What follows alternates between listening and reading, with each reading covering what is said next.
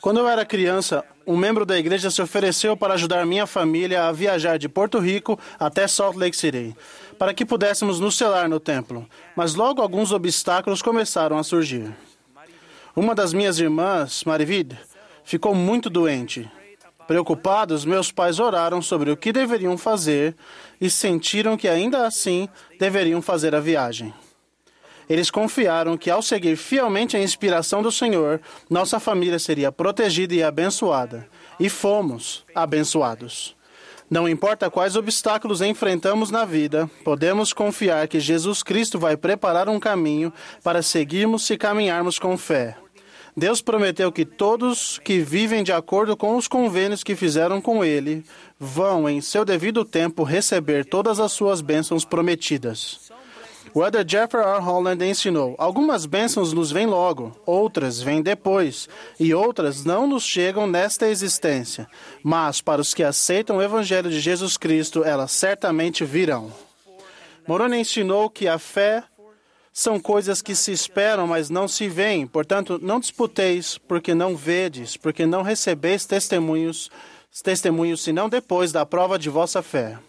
Nossa pergunta deveria ser: o que devemos fazer para suportar melhor as provações que surgem em nosso caminho? Em sua primeira declaração pública como presidente da igreja, o presidente Russell M. Nelson ensinou: Como nova presidência, queremos começar com o fim em mente. Por esse motivo, estamos falando a vocês hoje de dentro de um templo.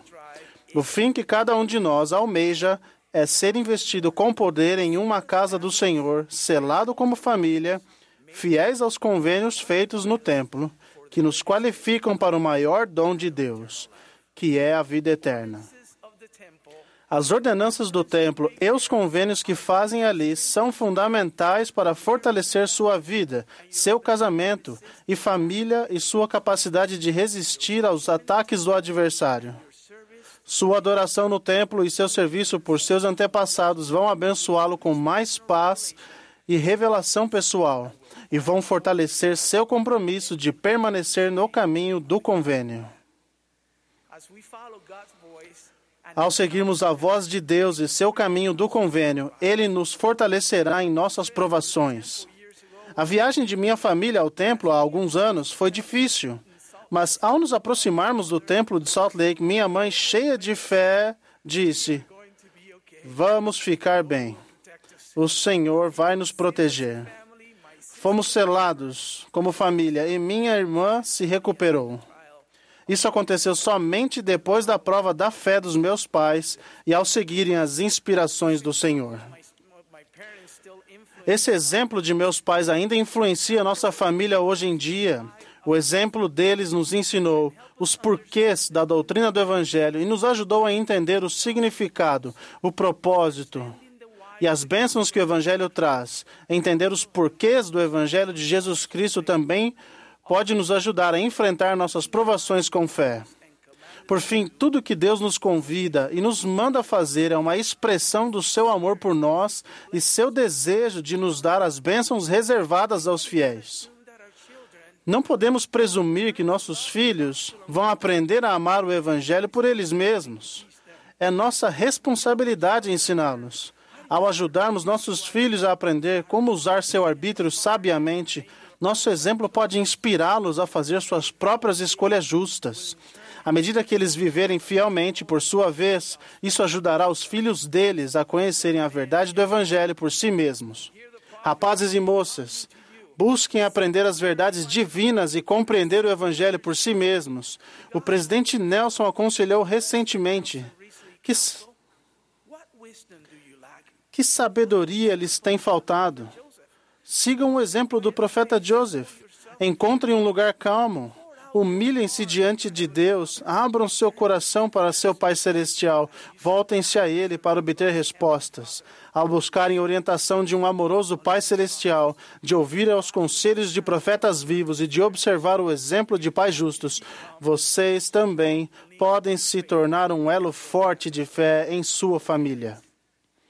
Aos pais cujos filhos deixaram o caminho do convênio, Ajude-os gentilmente a entender as verdades do Evangelho. Comecem agora, nunca é tarde demais. Nosso exemplo de viver em retidão pode fazer uma grande diferença. O presidente Nelson ensinou: como santos dos últimos dias, nos acostumamos a pensar na igreja como algo que acontece em nossas capelas, com o apoio do que acontece no lar. Precisamos fazer um ajuste desse padrão.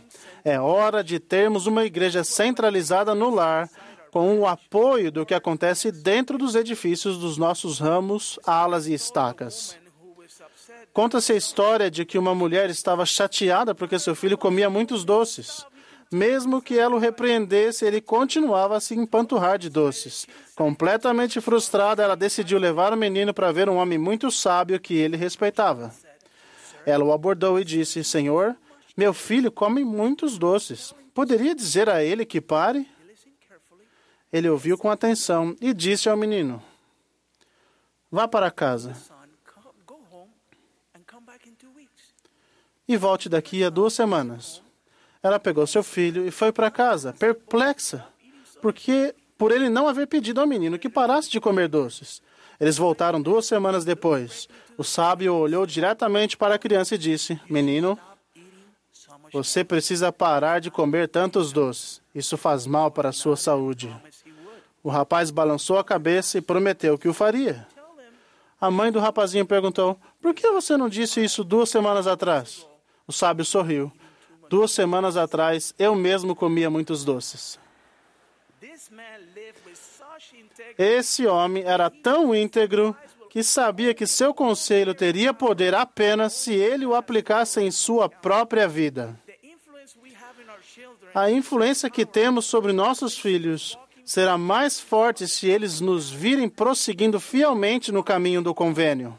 O profeta Jacó, do livro de Mormon, é outro exemplo de uma integridade como essa. Seu filho Enos escreveu sobre a influência dos ensinamentos do seu pai. Eu, Enos, sabia que meu pai era um homem justo, pois instruiu-me em seu idioma e também nos preceitos e na admoestação do Senhor. E bendito seja o nome de meu Deus por isso. E as palavras que frequentemente ouvira de meu pai sobre a vida eterna e a alegria dos santos penetraram-me profundamente o coração.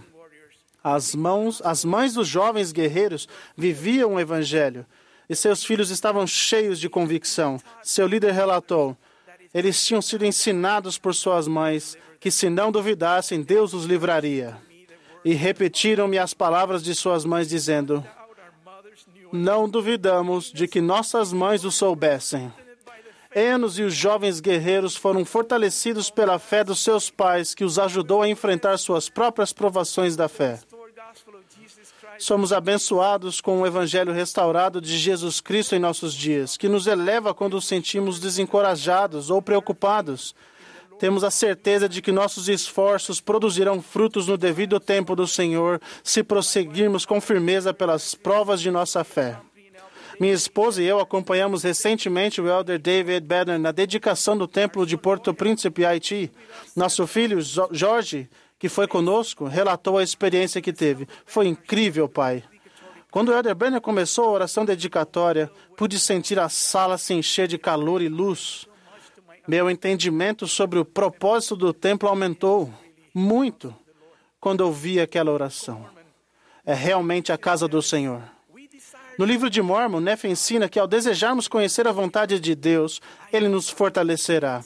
Ele escreveu: Eu, Nefe, sendo muito jovem e tendo também grande desejo de saber dos mistérios de Deus, clamei, portanto, ao Senhor. E eis que ele me visitou e enterneceu meu coração, de maneira que acreditei em todas as palavras que meu pai dissera.